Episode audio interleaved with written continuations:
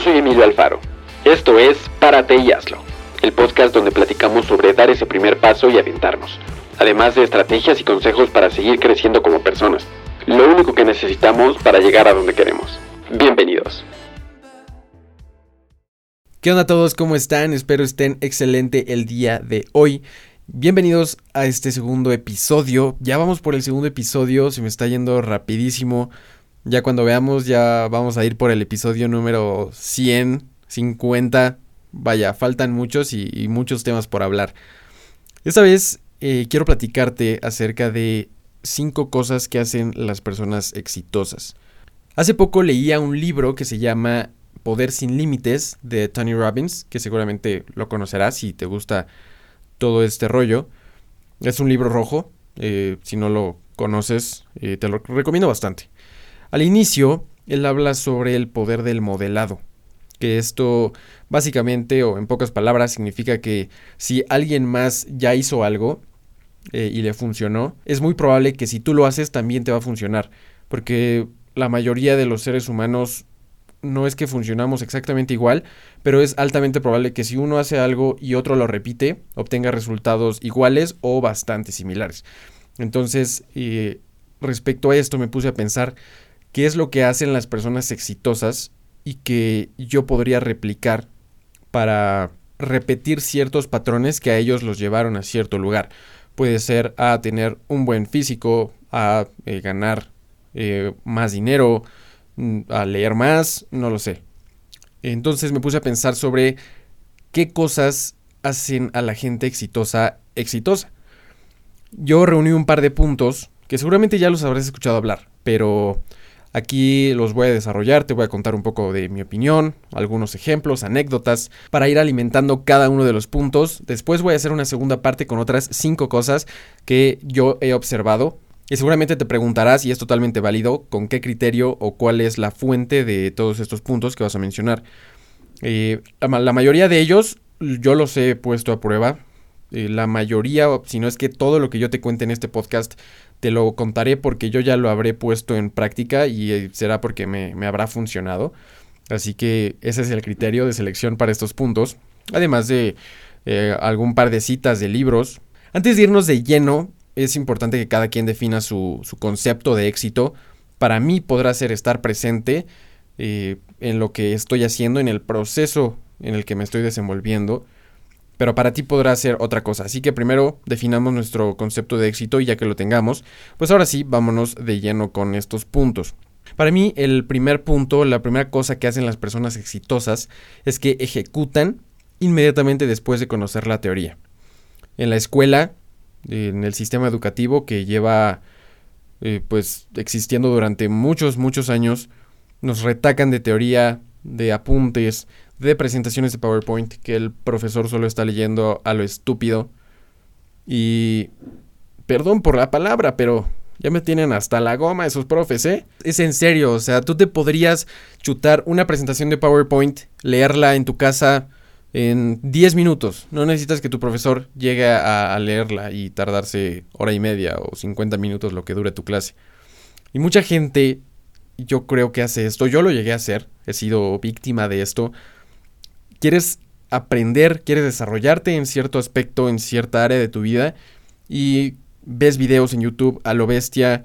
Eh, compras cursos. Pero llega un punto, y a mí me llegó a pasar o sea, llega un punto en que ya la teoría es, es, pues ya lo sabes todo, o sea, ya tienes todo en la cabeza, ya no hay nada más que aprender, al menos que vaya a ser una diferencia importante. Yo eh, de repente compraba cursos para crecer en Instagram, por ejemplo, para ver cómo funciona el algoritmo, porque últimamente ha estado cambiando bastante con Reels, con IGTVs hace algún tiempo cuando salieron, y compraba cursos, eh, llegué a comprar uno o dos, y ya cuando compré el segundo, me di cuenta de que ya me sabía todo ya no había nada nuevo que aprender. El algoritmo, o sea, mencionaban que el algoritmo cambia todos los días, pero funciona de manera similar. No hay cambios eh, tan radicales, a menos de que incluyan una nueva funcionalidad, como en este caso los Reels. Eh, pero vaya, al entender de forma general cómo funciona el juego, creo que ya te puedes lanzar a jugarlo. Entonces, en este caso, al comprar el segundo curso, yo ya, ya me sabía todo. Dije, ok, ya es, es tiempo de, de irme como gorda en tobogán a aplicarlo, a subir cosas, realmente a, aplicar todo lo que yo sé, porque luego también me piden consejos y, yo sé que tú también has llegado a ser esa típica persona que le piden consejos y da unos consejos de oro y ni tú mismo los aplicas.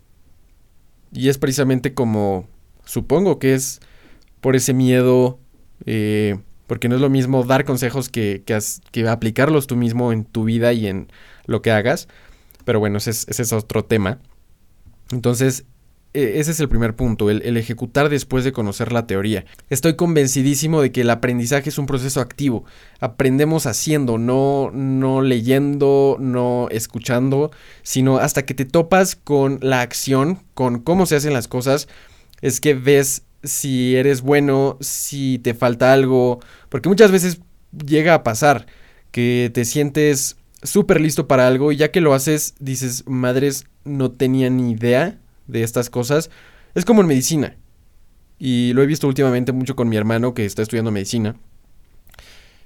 La mayoría de las cosas que hace un médico en la vida diaria no te las enseñan en los libros. Necesitas irte a los madrazos, a un hospital, a, aprender, que es justamente lo que hacen en, su internado. Digo, él se metió desde antes a, practicar y, le ha dado mucho aprendizaje, sigue aprendiendo eh, en esta vida diaria de cómo es ser doctor, de todos los problemas con los que te enfrentas.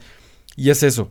Eh, yo te invito a que en cuanto veas algún tutorial, eh, algo en lo que quieras mejorar, una rutina de ejercicio, videos de cómo leer más rápido, lo que sea, que lo pongas en práctica. De cómo invertir si quieres, de cómo vender. Que cada consejo lo pongas en práctica. Y lo mismo con los libros, porque mucha gente cree que son carreras y, lo, importante es presumir cuántos libros leen a la semana, al año, cuántas horas leen al día.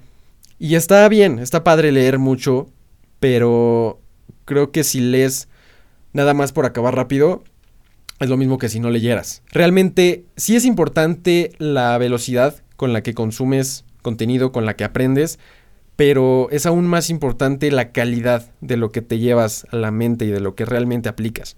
Entonces, haz eso, aplica, aplica, aplica. Yo me, cuando entendí esto dije, cabrón, la gente no es exitosa porque no aplica, porque lee a lo pendejo muchas cosas en internet, en los libros y jamás aplica nada. Y al final de muchos libros de los que yo he leído te dicen, y recuerda, si no aplicas nada, habrá sido como si no hubieras leído este libro. Así que acuérdate de aplicarlo. Y también te lo, te lo cuento con el podcast. Si aquí en este podcast llegas a aprender algo que no sabías, eh, algún consejo que te haya llegado a dar y que crees que probablemente te sirva, ponlo en práctica, intenta para ver si sirve o no. Y, si sí, aplícalo. así es como nos vamos a ahorrar mucho tiempo y mucho dinero en cursos, en mentorías, en, no lo sé, en muchas cosas. Realmente ejecutar Bien lo dice Daniel Khosravi, que seguramente lo vas a ubicar por TikTok o ahora por YouTube, que está haciendo vlogs. No sé si esa frase la inventó él, pero él, habla sobre que una idea sin ejecución es alucinación y güey tiene toda la perra razón del mundo. ¿Cuántas ideas de negocio existieron alguna vez en la historia y jamás se aplicaron? Y que si hubieran existido, hubieran revolucionado el mundo. Seguramente tú has de haber tenido alguna de esas ideas y jamás la pusiste en práctica. O probablemente ya existe y alguien te la ganó y ahora esa persona es rica y tú no. Entonces, te invito a, que ejecutes, a que apliques todo lo que aprendes. Vámonos con el segundo punto. Y es que las personas exitosas, creo yo, a través de lo que he observado, sobre lo que he aprendido, y es que las personas exitosas buscan oportunidades en vez de esperar a que lleguen. A veces las personas les pregunto, ¿para ti cómo es? ¿Buscas las oportunidades o esperan a que lleguen? Algunas personas me han, o sea, me han dado respuestas bastante diferentes, pero lo que yo he, a la conclusión a la que yo he llegado, llegué a ella por práctica, por lo que he observado con lo que yo he hecho. Una vez más, aprendemos activamente haciendo, metiéndonos a los madrazos. Entonces, yo lo que creo es que primero tienes que buscar las oportunidades.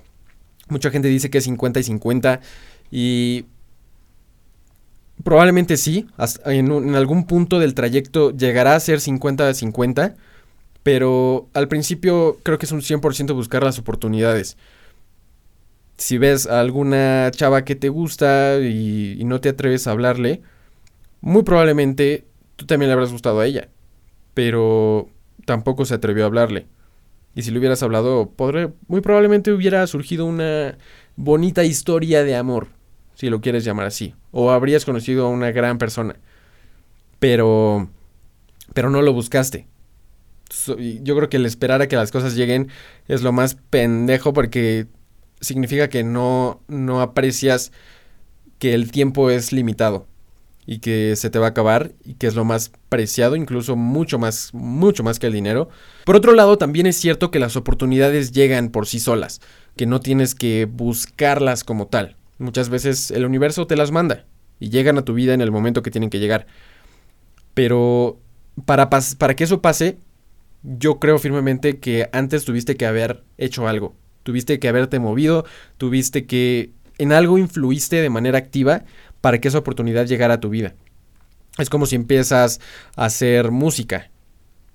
Eh, tú buscas la oportunidad, eh, buscas que la gente te dé chance de eh, exposición, de que la gente te conozca. Y luego, cuando la gente ya conoce un poco de tu trabajo, las oportunidades van a caer solitas. La gente te va a empezar a buscar para eventos, si es lo que quieres hacer, para tocar en una orquesta, o para ir a dar un concierto o no lo sé, pero necesitas haber llegado a cierto punto de la montaña para que las, las, oportunidades lleguen a ti y no vayas tú hacia ellas. Por eso mismo es que hoy en día es súper importante el tener habilidades, el saber programar, el saber tocar un instrumento, saber hablar en público, saber editar videos, audio, saber hacer música, pero tener habilidades a través de todas estas habilidades, tú buscas oportunidades y posteriormente las oportunidades llegan a ti sin que tengas que mover un solo dedo. Pero es porque previamente ya le chingaste, ya hiciste mucho trabajo y todo eso habla por sí solo. Eh, también escuchaba eh, que Paco Benítez, eh, que habla de public speaking, en su TikTok, ya mucha gente lo, lo busca para mentorías, para cursos, pero es porque la gente ha visto todos sus videos, todo su trabajo en redes sociales, todo su trabajo gratuito. Y eso habla por Paco. Ya Paco no tiene que hacer ningún trabajo de estar buscando a la, gente, de buscar clientes, sino simplemente la gente ve el contenido, ve qué es lo que hace Paco, ve la calidad con la que hace su trabajo y las oportunidades de trabajo para Paco llegan solitas. Le mando un saludo a Paco si es que escucha esto alguna vez. Me parece uno de los ejemplos más claros sobre esta relación entre buscar oportunidades y esperar a que lleguen. Luego, vámonos con el punto número 3, no antes de tomar un poco de agua. Punto número 3 de las cosas que hacen las personas exitosas y es que fracasan rápido. Ya te lo comenté mucho más a detalle en el capítulo anterior, así que si no lo has escuchado te recomiendo ir a verlo, el episodio 1, donde te hablo sobre el fracaso, sobre qué interpreto del fracaso sobre qué podemos hacer con él. ¿Y a qué me refiero con esto de fracasar rápido?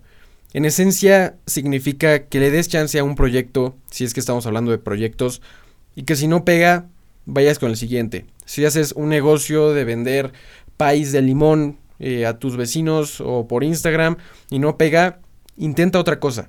Ahora haz un negocio de e-commerce. Si no pega, ahora haz un canal de YouTube. Pero significa eso, que, sepas reconocer cuando, cuando necesitas más experiencia en, en cierto tema, cuando, cuando las cosas no están pegando tanto y saber avanzar. Digo, no quiero que se malinterprete esto, no me refiero a que si empiezas un proyecto, haces un negocio y a los dos días nadie te ha comprado, lo mandes a la fregada. No me refiero en lo absoluto a eso. Me refiero a que después de cierto tiempo, después de haberle dado chance al proyecto de que, de que crezca, de que dé sus frutos en el aspecto del cual eh, estemos hablando, que sepas moverte hacia lo siguiente. Es muy probable que antes de iniciar un proyecto tengas ganas de hacer cinco. Y de entre esos cinco, uno de ellos tenías más ganas de hacerlo. Si ya hiciste ese y no pegó como tú hubieras esperado, no sigas perdiendo el tiempo. Si ya no te está divirtiendo, si ya no te está gustando, si ya le estás sufriendo más que disfrutar y es algo que tú por tu propia cuenta o por tus propias ganas empezaste, yo creo que es de gente madura y de gente objetiva el saber reconocer y moverte, mantenerte moviendo, porque es como la, gota de agua. No sé si han escuchado esta analogía. Y es que si tú pones una piedra y una gota de agua, tal vez eh, pones la, la, piedra debajo de una gotera, la gota de agua va a caer constantemente. Igual y no va a ser una gran erosión de un día para otro, pero la gota es constante. Podrá ser lenta, pero es constante. Siempre hay una gota cayendo. Y al fin y al cabo la, la piedra se va a terminar por erosionar y vas, le va a hacer un orificio a la piedra. Y es así como tienes que manejar tus proyectos o lo que sea que estés haciendo, por más que tal vez sea complicado, por más que el proceso sea lento, si eres constante, eso va a definir qué es lo que tienes que hacer, si seguir por ahí, si moverte o digo, ya lo definirán las circunstancias y eso también te lo, te lo reitero para tus proyectos si estás haciendo algo y no eres constante. Ya lo viví yo con el proyecto de Trick and Tech no fui lo suficientemente constante, o al menos no lo necesario que el proyecto requería. Así que decidí moverme, no, no parar. Así que eso te lo recomiendo mucho. Aunque vayas lento, no te detengas, porque cuando te detienes necesitas mucha más fuerza para volver a iniciar ese movimiento. Mientras que si sigues moviéndote, ya tienes una inercia. Y ya es como, es como cuando formas un hábito ya es tan, ya lo tienes tan arraigado en tu rutina, en tus actividades diarias, que cuando podría darte mucha flojera, lo haces como si fuera lavarte los dientes. Es como cuando eh, apagas tu teléfono, gasta más energía cuando se prende porque está detenido. Mientras que si lo mantienes prendido todo el tiempo, el, hacer esto, eh, digo para los que lo están, están escuchando en Spotify, eh, lo estoy desbloqueando con el dedo, simplemente prendiendo la pantalla. Eso no requiere tanta energía porque está prendido, porque los electrones de la batería se siguen moviendo, mientras que si está apagado eh, va a necesitar mucha más energía para encenderse. Y toma esto como, como, una, como una analogía para, para aplicarla en tu vida. Una vez más, aplica todo lo que escuches aquí. Entonces, simplemente te digo eso, no dejes de moverte y reconoce cuando es momento de cambiar a, otro proyecto, a otro emprendimiento, a hacer otra cosa porque simplemente lo que estás haciendo ya no te divierte. Ahora, vamos con el cuarto punto. Y este, wow, yo lo he vivido tan, tan de cerca. Eh, y es que las personas exitosas no esperan a que algo o que todo sea perfecto. Yo de chiquito era perfeccionista, quería que todo quedara perfecto. En parte fue porque, pues así son mis papás. Realmente como que hay una línea muy, muy delgada entre ser bien hecho y hacer las cosas bien y llegar al grado de ser perfeccionista o de tener TOC. Y es que yo creo que yo crucé esa línea.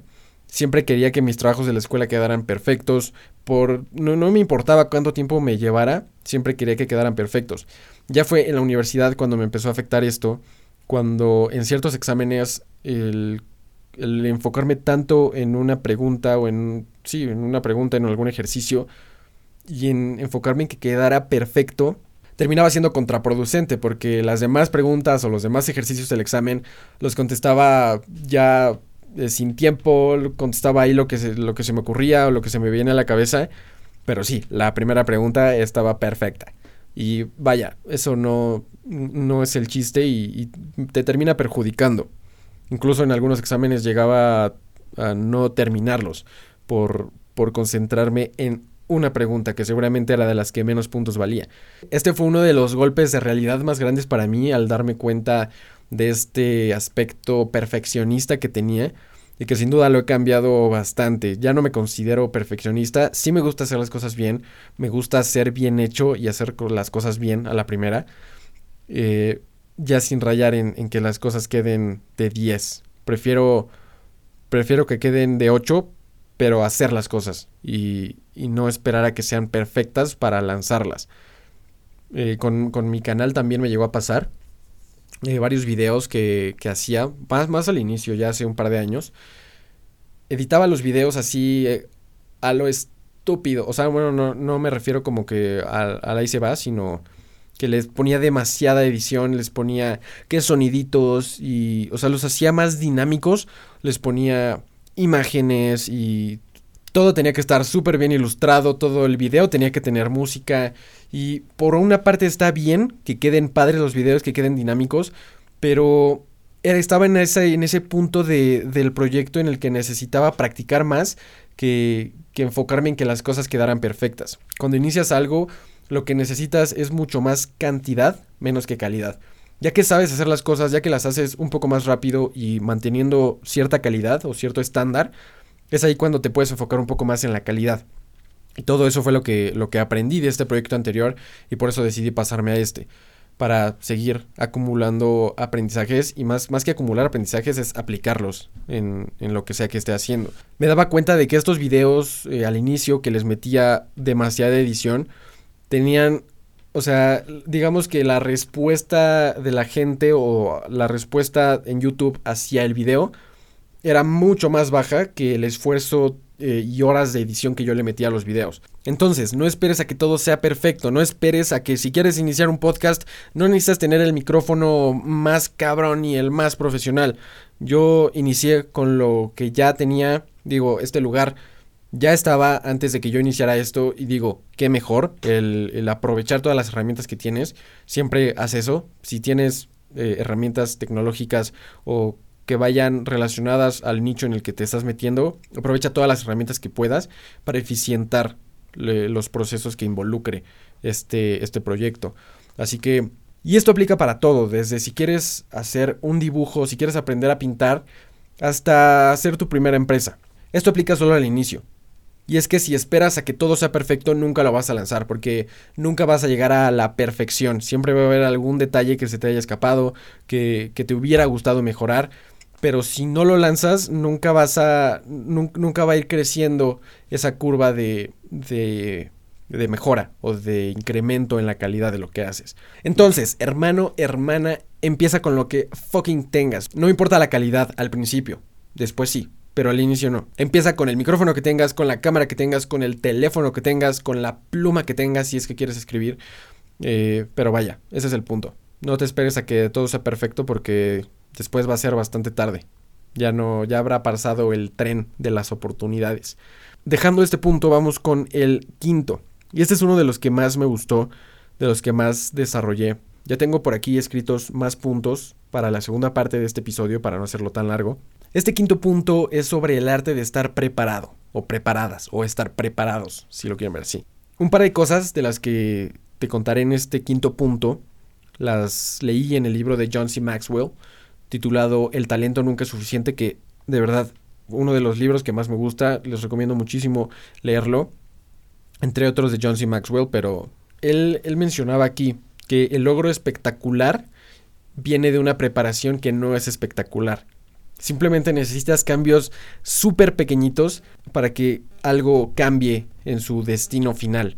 Y es que esto es súper cierto, hacer un pequeño cambio va a hacer que el resultado o el, outcome sea totalmente diferente. Por supuesto depende del lado en que inclines la balanza, con que tengas un hábito bueno o que incorpores un buen hábito en tu rutina, el resultado a largo plazo, ni siquiera a largo, sino a mediano plazo va a ser increíble. Igual si adquieres un, malo, un mal hábito, pues también la línea se va a ir para abajo. Y es que esto es totalmente cierto, lo entendí con una analogía, como sabrán me encantan las analogías y, cómo se representa todo esto visualmente. Hablamos de dos líneas paralelas. Si no lo estás viendo en, en el video de YouTube, te lo describo para el podcast en audio. Tienes dos líneas paralelas. Aquí tengo mi teléfono y una brocha que estaba usando para, para quitar la suciedad de mi computadora. Pero bueno, tienes dos líneas paralelas. ¿Qué pasa si tú inclinas un poco una de ellas? Igual y ahí no te diste cuenta que la incliné. La habré inclinado 3 grados, 2 grados. Pero si extiendes este vector, esta línea, hasta el infinito, podrás ver que en algún momento chocan y ya, o sea, con que muevas uno o dos grados, ya no son líneas paralelas. Y si las extiendes hasta el infinito, va a haber algún punto en que intersecten. Vas a encontrar un punto donde choquen y si lo ves, si haces más grande toda la imagen, vas a ver que en el infinito una línea va a estar hasta acá y la otra por acá. Van a tener direcciones totalmente diferentes y ese es el efecto de hacer pequeños cambios. Regresando al punto de estar preparado, em, el prepararte tan poquito en algo puede ser que, que, cuando surja la oportunidad tengas la capacidad de aprovecharla y de, de tomarla como, como se debe, porque ya vas a haber estado preparado. Precisamente en este capítulo sobre la preparación, John Maxwell hablaba sobre una anécdota justamente de cuando escribió este libro y menciona que él estaba de viaje con algunos amigos y él ya había preparado su viaje, ya sabía que quería avanzar en su libro, que cuándo quería avanzar, cómo quería avanzar, eh, dónde se iba a, meter a avanzarle. Vaya, ya tenía todo este, este cómo, por qué, cuándo y todo lo que quieras. Y, uno de sus amigos, David, David, le, le, dijo que le impresionaba ver cómo él ya tenía todo preparado y aprovechó el viaje para escribir y avanzar en su libro. Y John Maxwell le dijo que se había dado cuenta de que cada minuto que dedica a la preparación le ahorra 10 minutos de ejecución.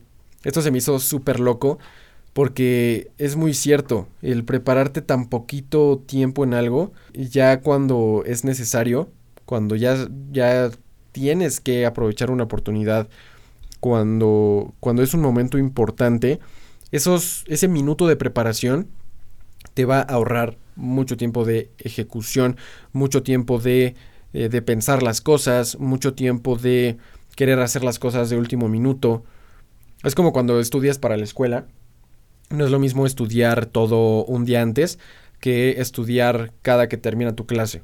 Y cada que termina la clase estudias lo que viste en la clase, eh, digo, han de ser muy pocas cosas comparadas con el total de temas de todo, de todo tu semestre, de tu medio semestre. Como te comentaba hace rato, tenemos que estar preparados para aprovechar las oportunidades, porque una vez que llegan, ya es muy tarde para prepararnos. O sea, cuando ya tienes la oportunidad enfrente, no te vas a poner a prepararte en ese momento. Ya tienes que traer esa preparación desde antes. Ya tienes que venir con, con conocimiento, con habilidades, con lo que sea de lo que estemos hablando en el, en el rubro que, que, que toque, ¿no? Pero 100% considera prepararte. Y por esto mismo es que las personas que ganan más dinero son aquellas que están preparadas, hablando de eh, inversiones, criptomonedas, esas personas que están al pendiente de las noticias, de lo que pasa en las empresas, eh, tienen la, capacidad de, de predecir y hasta cierto punto cómo se va a comportar el mercado y a partir de ahí aprovechar las circunstancias, el saber vender tus acciones antes de que el precio baje, el eh, saber comprar dólares antes de que haya inflación, antes de que Estados Unidos imprima más billetes y que se dispare el precio del dólar. Entonces, esto de anticipar los problemas de alguna forma es lo que hace que la gente gane más dinero el que las empresas se puedan ahorrar muchos problemas. Y no solo en este aspecto financiero eh, de emprendimiento, a mí me gusta relacionarlo mucho con esto porque son temas que me gustan mucho y también están relacionados mucho a mi carrera. Pero, pero no solo en eso, en aspectos generales de la vida, cuando te preguntan algo, el, el saber responder correctamente, yo creo que te puede llevar a lugares totalmente diferentes, eh, a diferencia de si contestas cualquier tontería. Otra, otra historia que mencionaba John Maxwell, citando a Abraham Lincoln, el expresidente planteaba una situación y decía, si tuviera ocho horas para cortar un árbol, utilizaría seis de ellas para afilar mi hacha. Y es precisamente, e, esa es como la carnita de la historia, y es que hay que apreciar el valor de un hacha afilada. Este aspecto de estar preparados, de prevenir, es algo que está totalmente infravalorado. Veámoslo en la, en la cultura mexicana promedio. La gente no acostumbra a hacer planes. Los japoneses tienen todo planeado, todo previsto. Los mexicanos normalmente, y no, no quiero generalizar en lo absoluto, yo sé que hay mucha gente que sí lo hace, pero la mayoría no. Y eso es a lo que me refiero. Mucha gente no planea su semana, se levanta sin saber qué va a hacer en el día. Y es por eso que luego llegamos a desperdiciar muchas horas, que también eh, ese es otra, otro tema. Planeen sus semanas, sus días, siéntense el día anterior para saber qué es lo que van a hacer el día siguiente y eso les va a ahorrar mucho tiempo. A mí como que me afecta tener este sentimiento de, de que estoy perdiendo el tiempo, de que no estoy haciendo nada, como que estoy dejando que se me vaya el tiempo entre las manos, porque después de entender que el tiempo es lo más preciado que tienes, digo, a mí sí me pasó, como que sí me pega el, el no estar haciendo nada.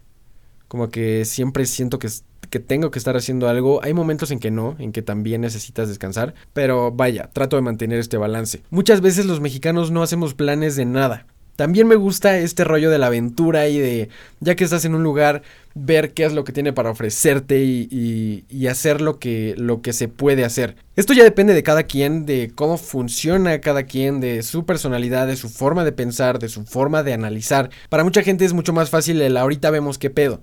Y en algunos casos sí aplica. Yo lo he llegado a hacer y, sí, sí aplica. Tiene, sus usos pero no es todo el tiempo. Para muchas personas es más fácil el ir haciendo las cosas conforme se van presentando.